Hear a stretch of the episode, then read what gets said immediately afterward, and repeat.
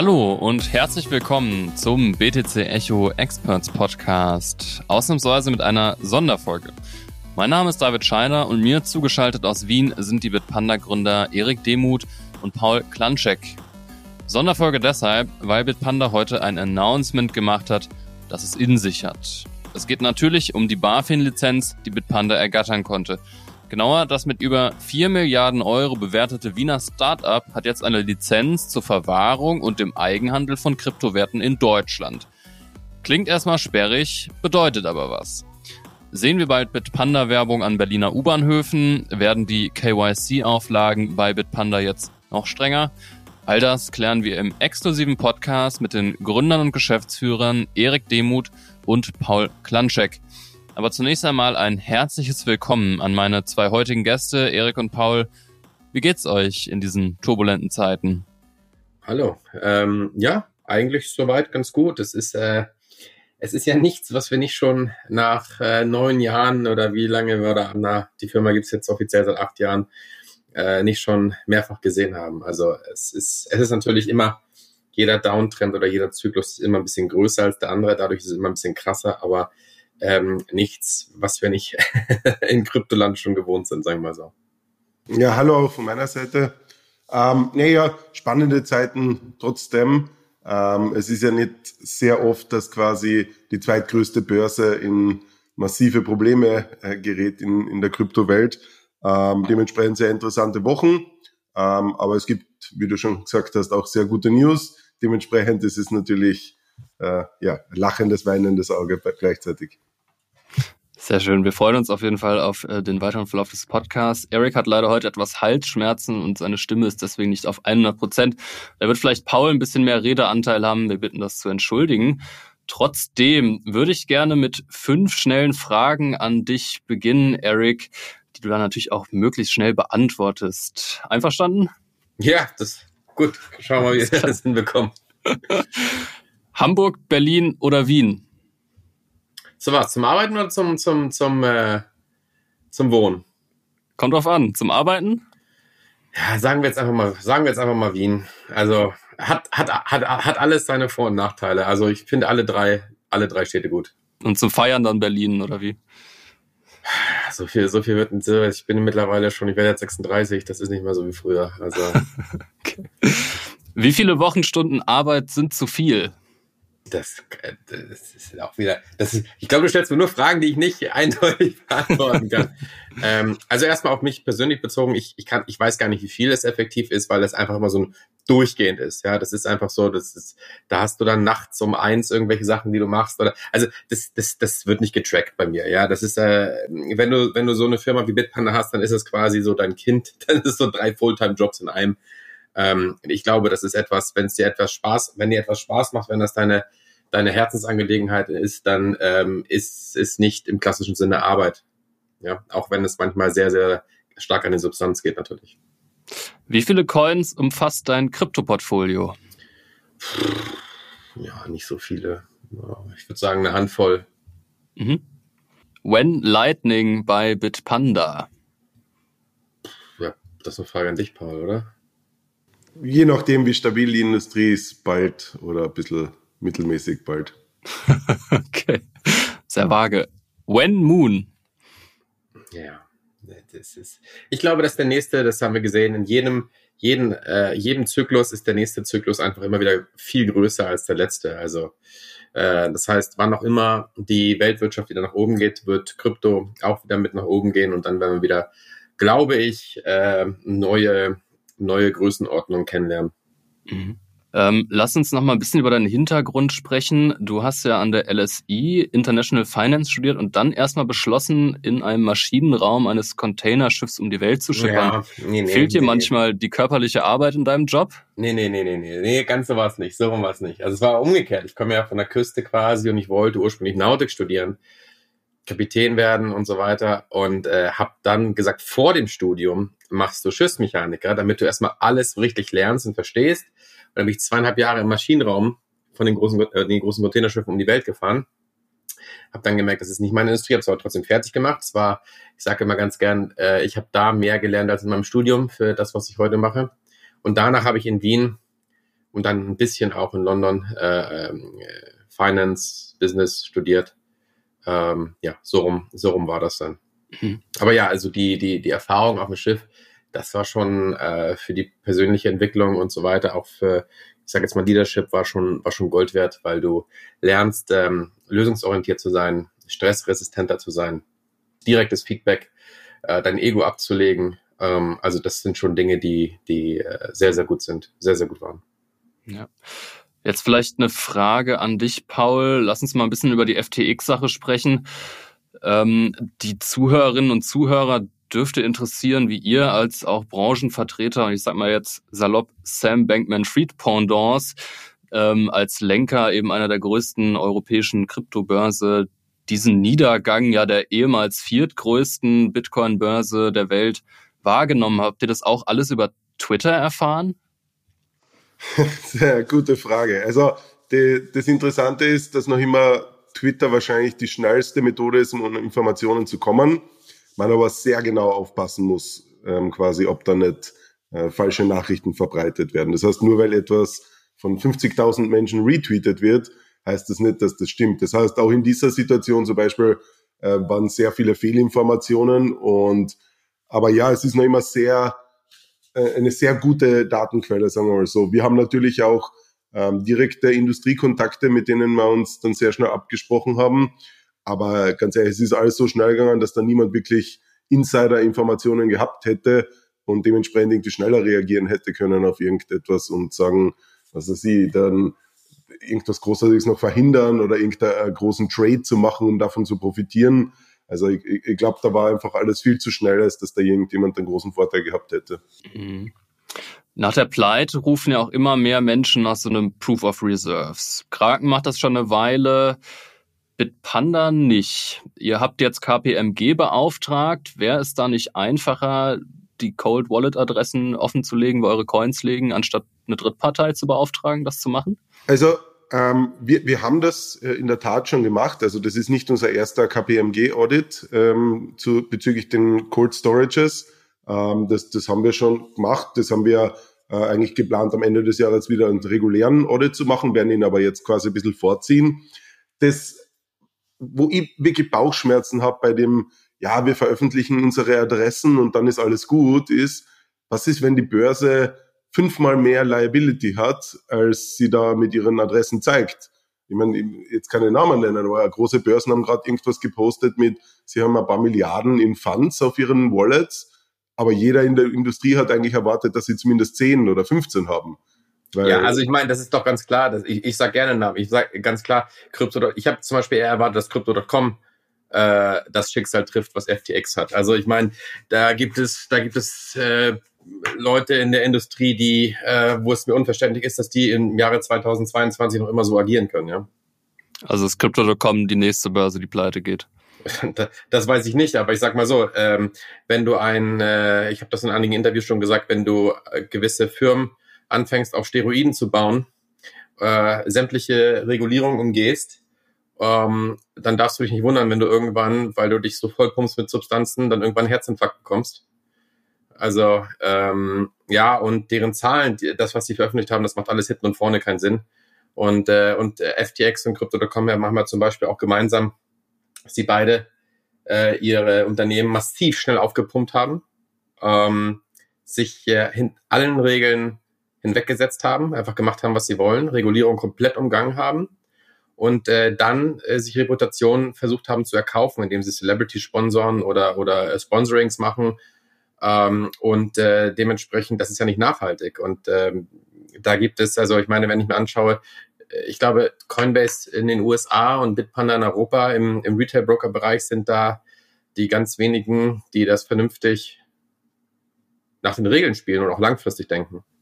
Mhm. Und eben nicht versuchen, mhm. auf Teufel komm raus, innerhalb von einem Jahr äh, die Weltherrschaft an sich zu reißen, weil das geht, wie man sieht, nicht gut. Also ich höre so ein bisschen raus, dass du nicht wirklich überrascht darüber warst, nee. dass FTX es nicht gepackt hat. Mhm. Also ich hätte, also ich hätte FTX deutlich solider eingeschätzt, als es im Endeffekt war. Mhm. Ähm, aber ich sag mal so, es verwundert mich jetzt unbedingt, äh, verwundert mich jetzt auch nicht und äh, diese, dieses Sprichwort, wenn etwas zu schön aussieht, um wahr zu sein, dann ist es das meistens auch.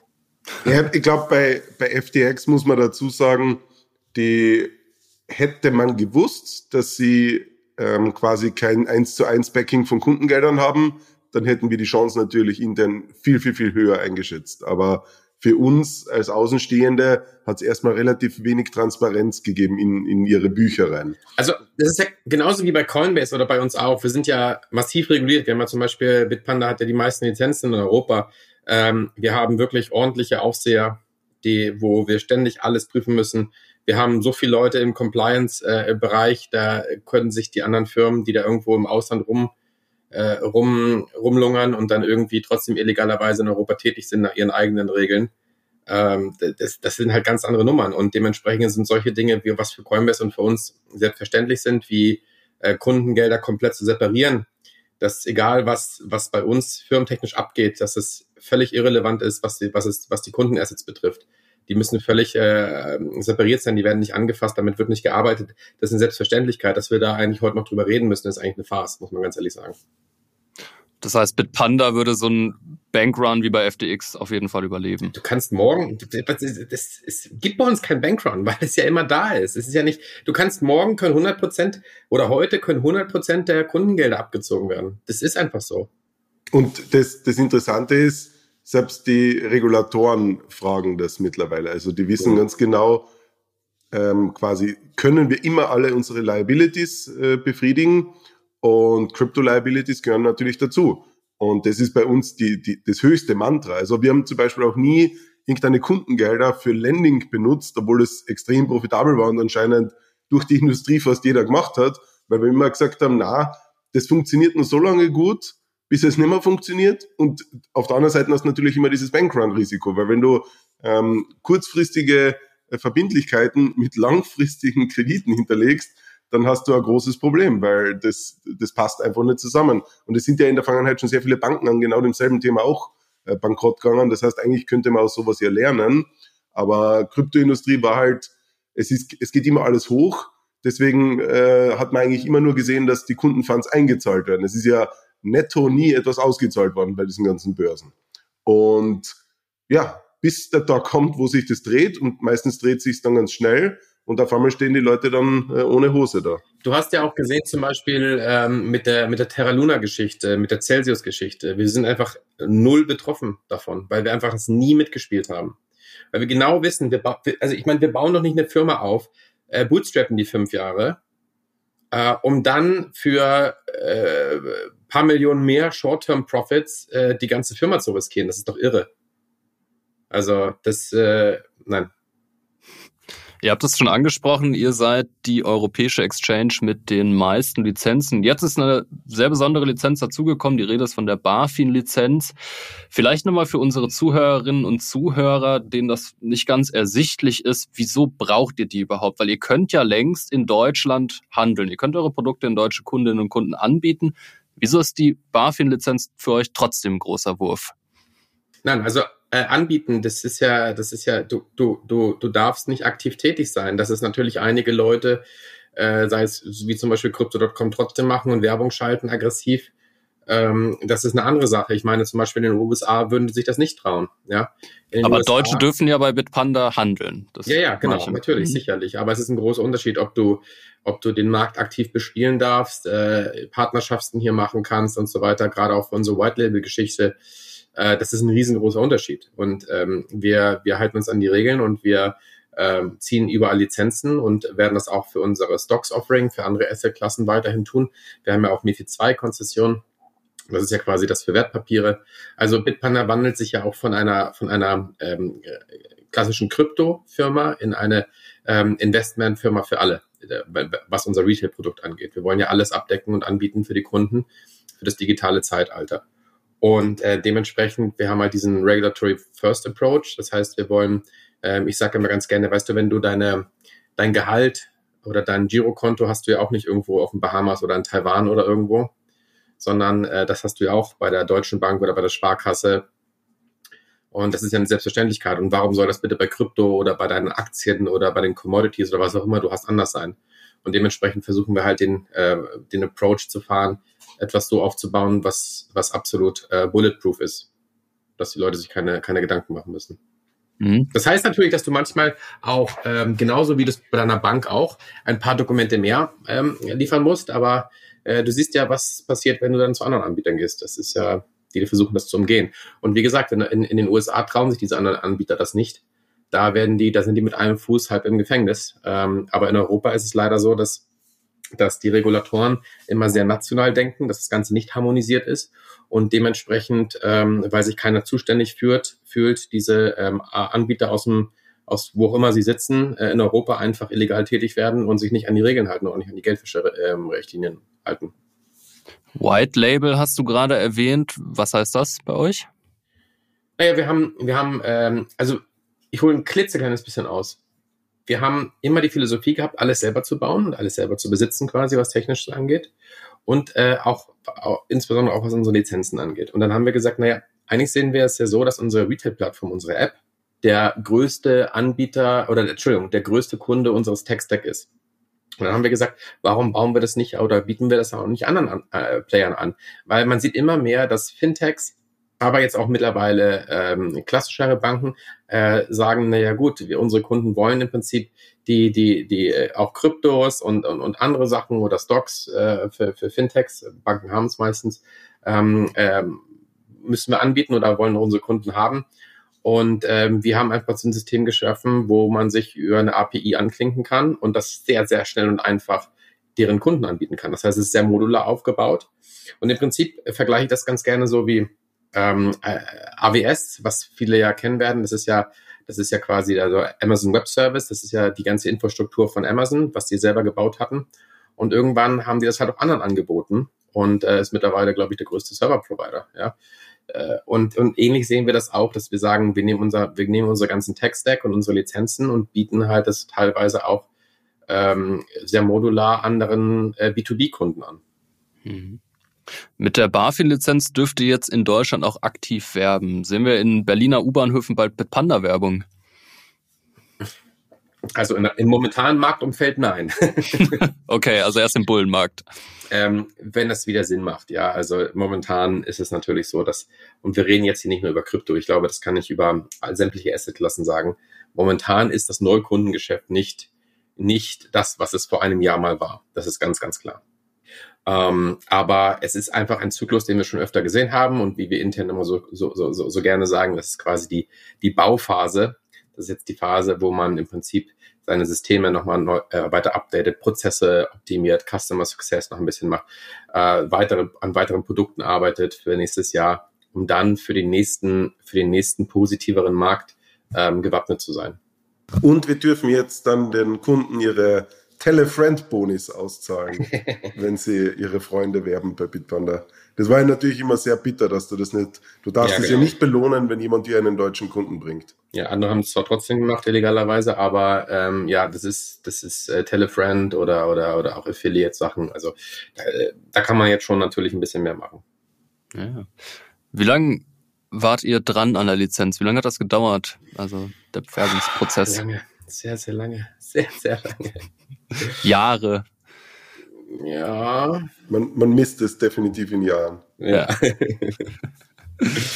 ja, aber im Endeffekt hat es sich gelohnt und es ist auch, ähm, die Hürde ist schon sehr, sehr groß. Was man, was, also diese Lizenzen, das sind nicht einfach nur irgendwie wie in anderen Ländern so eine Registrierung oder was weiß ich, sondern das ist schon sehr nah, äh, wenn du, wenn du die große Lizenz hast, also das ist ja mehr als das, was wir jetzt gezogen haben, kann man nicht ziehen. Das ist das umfangreichste, was, was es gibt ähm, das ist schon sehr nah fast äh, vom Umfang her an der Banklizenz dran. Also das werden die meisten Unternehmen, auch wenn sie es versuchen, gar nicht, es wird für sie nicht möglich sein, das zu bekommen.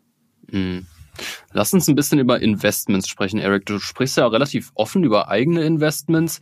2021 hatte ich gelesen, hast du in einem Interview mit Finance Forward gesagt, dass du auf Tech-Klassiker wie Netflix, Alphabet oder Amazon setzt.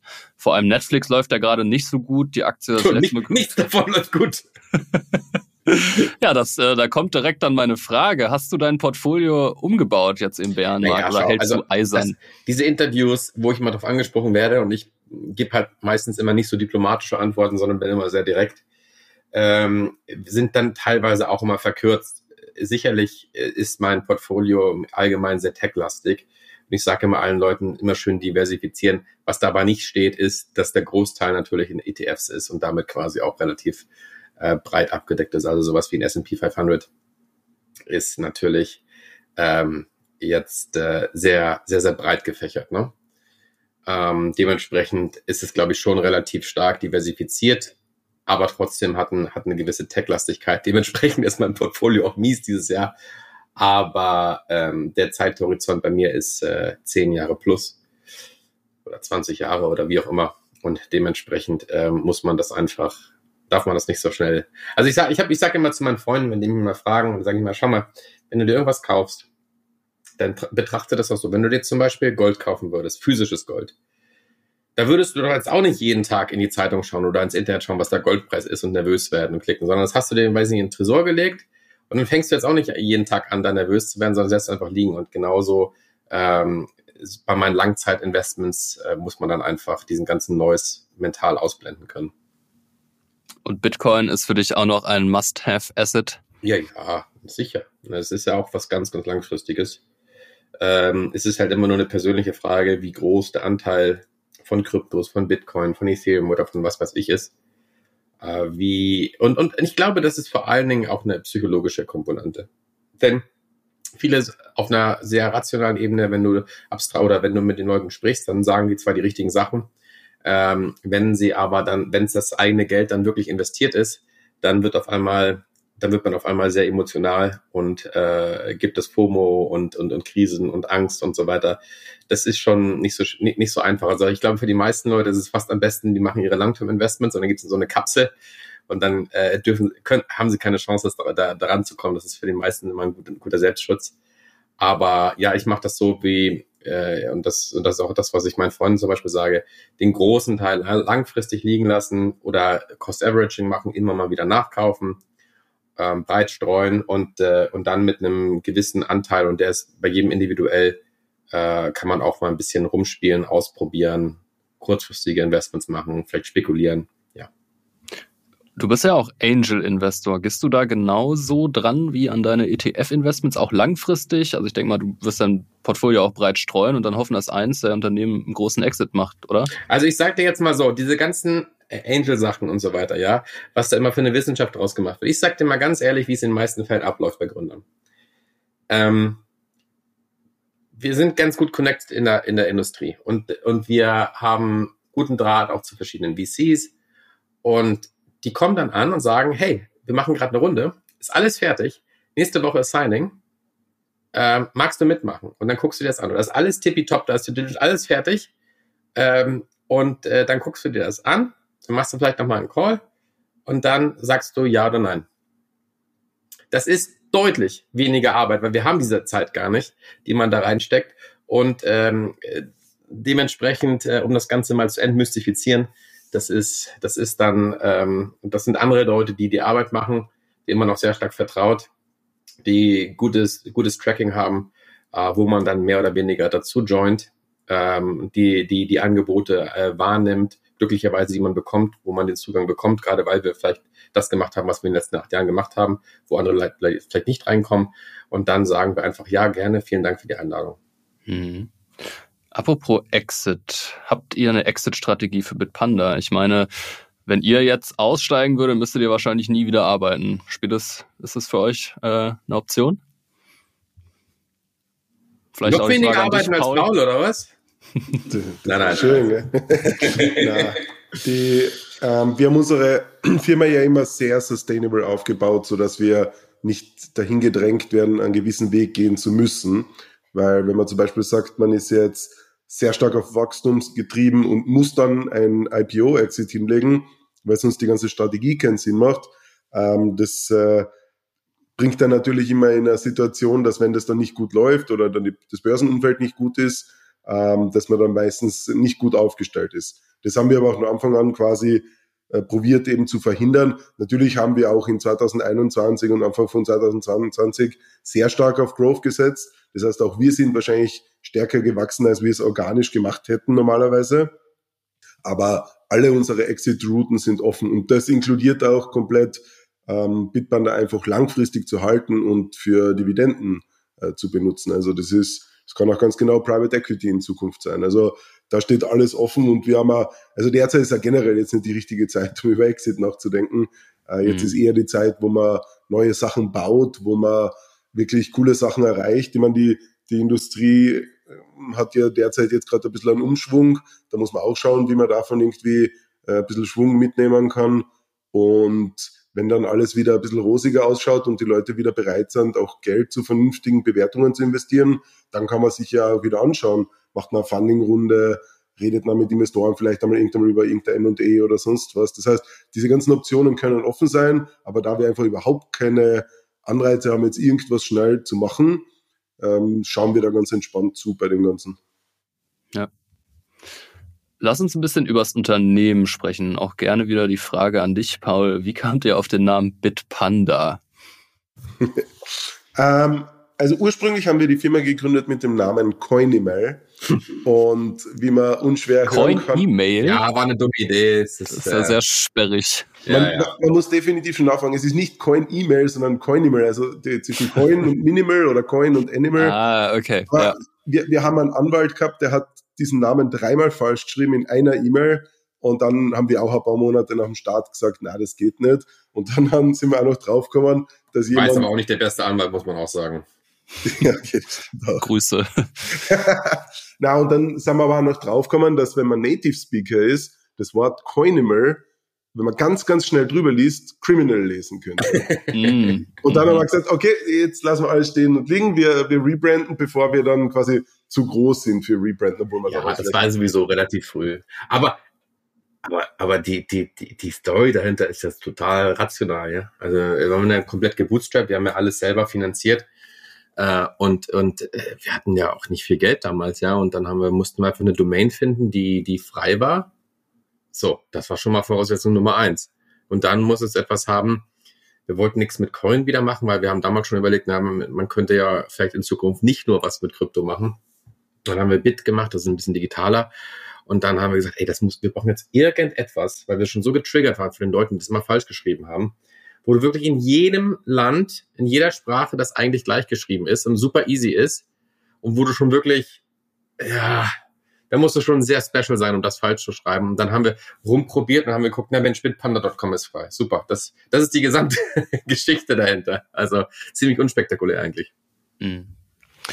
Ihr habt, also, was ich so raushöre, ihr versucht zumindest konservativ zu wachsen. Nun war es so, dass ihr im Juni fast ein Drittel der Belegschaft entlassen habt, nachdem ihr auch entwarnende Aussagen gemacht habt. Ihr euch dann vielleicht auf Kosten der Angestellten vom Expansionstempo doch so ein bisschen verzockt? Also, ähm, das ging ja relativ schnell. Das heißt, die Aussagen, die, die getätigt wurden, das war irgendwann im April oder sowas, äh, wo wir gesagt haben, na, das da ist nichts geplant in der Hinsicht. Das ist ja auch wirklich so gewesen. Also das war ja auch keine falsche Aussage. Äh, das hat sich dann, die ganze Weltwirtschaft hat sich dann im Juni, äh, vielleicht sogar Ende Mai relativ schnell gedreht. Und ähm, wir sehen das so, dass man in dem Fall proaktiv sein, handeln muss und nicht reaktiv. Weil wenn du dann anfängst zu hoffen und deine Strategie auf Hoffnung aufbaust, dass sich, dass sich der Markt und die Weltwirtschaft wieder, wieder zum Positiveren dreht, äh, in, in einem gewissen Zeitabstand und trotzdem mit deinem, mit deiner Planung so weiterfährst, als wenn es quasi, als wenn es weiterhin massives Wachstum gibt, dann äh, bist du irgendwann an dem Punkt, wo du, wo es kein Zurück gibt. Und dann stehst du mit dem Rücken zur Wand. Und ähm, wir haben gesagt, wir machen das anders. Wir planen da auch wieder konservativer und machen jetzt einen harten Schnitt, ähm, weil wir es auch für Fehler halten, jetzt zu sagen, dann da mal fünf Prozent, hier mal zehn Prozent, weil das schafft eine massive Verunsicherung innerhalb des Teams. Und dann musst du leider einmal diesen ganz schmerzhaften Cut machen äh, und den am besten so früh wie möglich und dann äh, deine, deine Planung und dein Kapital so langfristig zu strecken wie möglich, weil niemand, niemand kann dir sagen, äh, wie es in der Weltwirtschaft rezessionstechnisch und so weiter aussehen wird und wie lange das dauern wird. Dementsprechend haben wir dann diesen, diesen harten Cut machen müssen. Aber ich sage dir natürlich auch ganz klar, was du ansprichst, ist natürlich auch richtig. Wir haben natürlich unabhängig jetzt mal davon den Fehler gemacht, dass wir durch dieses ganz starke Jahr 2021 auch von der ganzen Industrie uns haben anstecken lassen und gesagt haben, Mensch, wir müssen da konkurrenzfähig bleiben. Und wir haben einfach in einem zu kurzen Zeitraum, also in einem kleinen Zeitraum, viel zu schnell zu viele Leute geheiert. Was äh, sich dann auch unabhängig jetzt mal davon, dass man vielleicht sogar auch Leute geheiert hat, die ähm, einfach äh, den äh, in, in, die, in die gehypte Sonnenscheinindustrie äh, rein wollten und dann weniger im Prinzip dann für, für ein Growth-Unternehmen arbeiten wollen, sondern eher auf die Benefits abgezielt haben. Aber das ist natürlich nur ein kleiner Teil. Das, das größte Problem daran war, dass das Unternehmen dadurch relativ ineffizient wurde, weil natürlich unsere ganzen Senioren-Leute, die meinetwegen an wichtigen Projekten arbeiten und, und, und, und bauen sollten, dann auf einmal den ganzen Tag und wochenlang oder monatelang damit beschäftigt waren, Leute onzuboarden. Und ähm, das heißt, so oder so war das war das, äh, ja, war das eine sehr, sehr starke Lernkurve für uns, die wir leider gemacht haben. Und äh, dass es dann im, im, im Sommer notwendig war, da die Reißleine zu ziehen. Und wenn man sieht, war es jetzt im Nachhinein auch äh, die richtige Entscheidung. Ähm, wenn du siehst, was in der Industrie gerade passiert und äh, sämtliche Tech-Firmen betrifft. Und wir reden hier nicht nur von Krypto oder von Fintech. Hm. Ihr habt ja auch ein Office in Berlin. Habt ihr das trotzdem eröffnet jetzt trotz der Downphase? Ich glaube, das kam ja irgendwie gerade zu der ja, Zeit, wo es dann wieder ja. ein bisschen runterging, ne? Genau, also ja, ja, Berlin, Berlin gibt's. Wir haben ja auch einige Leute in Berlin und äh, jetzt mit der Deutschland-Lizenz wird das ja eher mehr in Deutschland als weniger. Also ja. Mhm. Ähm, lass uns mal ein bisschen, also wir haben ja auch bei BTC Echo eine Review-Seite und da kritisieren Nutzerinnen und Nutzer, dass sie ja regelrecht gegängelt werden mittels Mittelherkunftsnachweise. Mir sind persönlich auch Fälle bekannt, wo Auszahlungen aufgrund von Hintergrundchecks relativ lange dauern. Woran liegt das und wieso ist das bei, bei der Konkurrenz nicht so? Also wir müssen natürlich erstmal unterscheiden, ob wir jetzt von Konkurrenz reden, die quasi, was ich vorhin schon gesagt habe, wilder Westen spielen und sich also wieso an keine Geldwäscherichtlinien halten. Und äh, ähm, das ist natürlich, das kann man nicht vergleichen, ja. Das sind natürlich die Plattformen, wo äh, ich mich frage, warum man überhaupt dort sein Geld lagert. Aber ähm, wir haben natürlich auch das erkannt, dass gewisse Prozesse einfach intern ähm, nicht, wie soll ich sagen, gut übergeben worden zwischen den Abteilungen. Das dann teilweise zu lange gedauert hat, die, äh, ähm, die Sachen abzuarbeiten oder dass es wieder aufgegriffen wurde. Das haben wir erkannt und da haben wir jetzt äh, äh, auch in den letzten Monaten massiven, wie soll ich sagen, Customer Success Prozess gestartet, wo das alles neu aufgesetzt wird, diese Prozesse, dass das in Zukunft oder auch bereits jetzt schon deutlich effizienter geht, viel bessere Kommunikation, viel klarer für den Kunden, was gebraucht wird, ähm, und, und damit, also man kann nicht heute sagen, man baut eine Tech-Firma und dann hat man auf einmal so ein, so ein wie, du, wie du richtig sagst, da fühlt man sich wie auf so einem Bauamt. Ja, das geht natürlich nicht. Und ähm, da, da passiert gerade sehr, sehr viel. Also da kann ich jetzt schon sagen, dass das schon nicht mehr so ist, wie es vor einigen Monaten noch war und äh, in den nächsten Wochen und Monaten noch mehr optimiert wird. Also da fangen wir auch an, dass wir da, also das heißt nicht, dass wir äh, weniger, weniger einholen, ähm, weil es gibt klare Gesetze, an die sich alle Firmen, wenn sie vernünftig agieren äh, und lizenziert sind, sich halten müssen. Aber wie man das macht, wie einfach man es dem Kunden macht, wie gut man kommuniziert, ähm, wie schnell man die Prozesse abarbeitet, das ist natürlich etwas, woran, und, woran wir natürlich und auch Riesenvorteil für die Kunden ist, wenn Gelder von uns ausgezahlt werden, also von Bitpanda an eine Bank, dann gibt es in den seltensten Fällen, dass die Bank irgendeine Probleme damit hat. Und wenn du dann eine Transaktionshistory von Bitpanda ähm, quasi den, der Bank dann schickst als äh, Proof of äh, Funds, dann wird das auch akzeptiert. Wir haben aber ganz andere Fälle schon gesehen, wo Leute das von eben diesen äh, offshore regulierten Börsen oder nicht regulierten Börsen äh, probiert haben, eine Euro-Überweisung an den Bankaccount zu schicken und dann ist erstmal der ganze Account zu und die Leute probieren dann irgendwie rauszufinden, ja, wie kann man das legitimieren, dass das keine Geldwäsche ist und so weiter. Also du, du hast schon wahnsinnige Vorteile, wenn man sich auch an diese ganzen Gesetze hält. Hm. Ja, vorletzte Frage schon. Ähm, letzten Monat oder vorletzten Monat, ich weiß es gar nicht mehr genau, gab es die große Nachricht, dass ihr mit N26 kooperiert, die dann jetzt diese ja, diesen Kryptobereich eingeführt haben. Das war aber bisher nur für österreichische Kunden verfügbar. Könnt ihr sagen, wann deutsche N26-Kunden in Kryptowährungen also, investieren also, können? Ähm, da, ich, ich, ich weiß es. ähm, mhm. Aber das ist, das ist deren Aufgabe. Das ist, äh, man muss ganz ehrlich sagen, wir sind der technische Provider, wir stellen alles dafür, aber im Prinzip ist das deren Strategie. Ich weiß wann. Äh, ich kann auf jeden Fall sagen, dass es jetzt in den nächsten Wochen überall mehr und mehr in Europa ausge, ausgerollt wird. Ähm, und ähm, dass es alles auf Schiene ist, aber Österreich ist natürlich ein hervorragender Testmarkt, weil wir natürlich beide unsere Wurzeln dort haben. Also beide Firmen die Wurzeln dort haben und uns da auch sehr gut kennen und äh, auch viele Kunden in, in Österreich haben. Dementsprechend hat das schon Sinn gemacht, dort zu starten. Aber ähm, der, der Rollout ist soweit eingetaktet, ähm, dass es auch in sämtlichen anderen Ländern passiert. Ja, das war jetzt schon ziemlich viel der Fragerei. Wollt ihr beide noch was loswerden, was ihr unbedingt loswerden wolltet, wozu ihr jetzt noch nicht die Gelegenheit hattet? Ach, ich, weiß gar nicht. Ich glaube jetzt einfach nicht. Ich, da, da, wird einfach in den nächsten Wochen, es, es, wird so viel passieren noch in der Industrie, da werden so viele Fragen auch kommen. Ähm, wir sind auf jeden Fall ab jetzt in Deutschland ähm, sehr aktiv. Ich meine, ich bin ja auch Deutscher. Dementsprechend weiß ich schon, wer dann in Zukunft die ganzen Interviews in Deutschland machen darf, ne, Paul? Das ist doch gut so, dass wir ein deutsches Aushängeschild haben. Ja, ja. Na, aber ich glaube, die, die nächsten Monate werden sehr spannend, weil man muss dazu sagen, auch wenn es jetzt zurzeit für Retail-Investoren noch ein bisschen äh, ein sehr depressives Umfeld ist derzeit, um zu investieren, sowohl am Aktienmarkt als auch äh, im digitalen Währungsmarkt, ähm, sehen wir halt schon, dass die Infrastruktur im Hintergrund jetzt gebaut wird und nicht dann, wenn der Hype da ist. Das heißt, wenn wir jetzt einen guten Job darin machen, unsere White Label Solution ähm, an den Markt zu bringen, kann es einfach sein, dass wir nächstes Jahr dann zig Firmen haben, die äh, mit uns an den Markt gehen wollen, also zusätzliche noch zu denen, mit denen wir jetzt schon äh, in Verhandlung sind. Und das ist natürlich super, weil wir jetzt plötzlich den größten europäischen Markt aufgemacht haben mit der Deutschland-Lizenz. Okay, ja, lieber Erik, lieber Paul, vielen Dank, dass ihr euch die Zeit genommen habt, auch kritische Fragen zu euch und eurem Unternehmen zu beantworten. Für mich persönlich war es ein super aufschlussreiches Gespräch und ich bin auch sehr gespannt, was man von Bitpanda in der Zukunft noch erwarten darf. Wenn euch dieser Podcast gefallen hat, lasst uns gerne eine Bewertung da. Bei Feedback sind wir via redaktion.btc-echo.de erreichbar. Und wir verabschieden uns hiermit und hören uns natürlich nächste Woche wieder.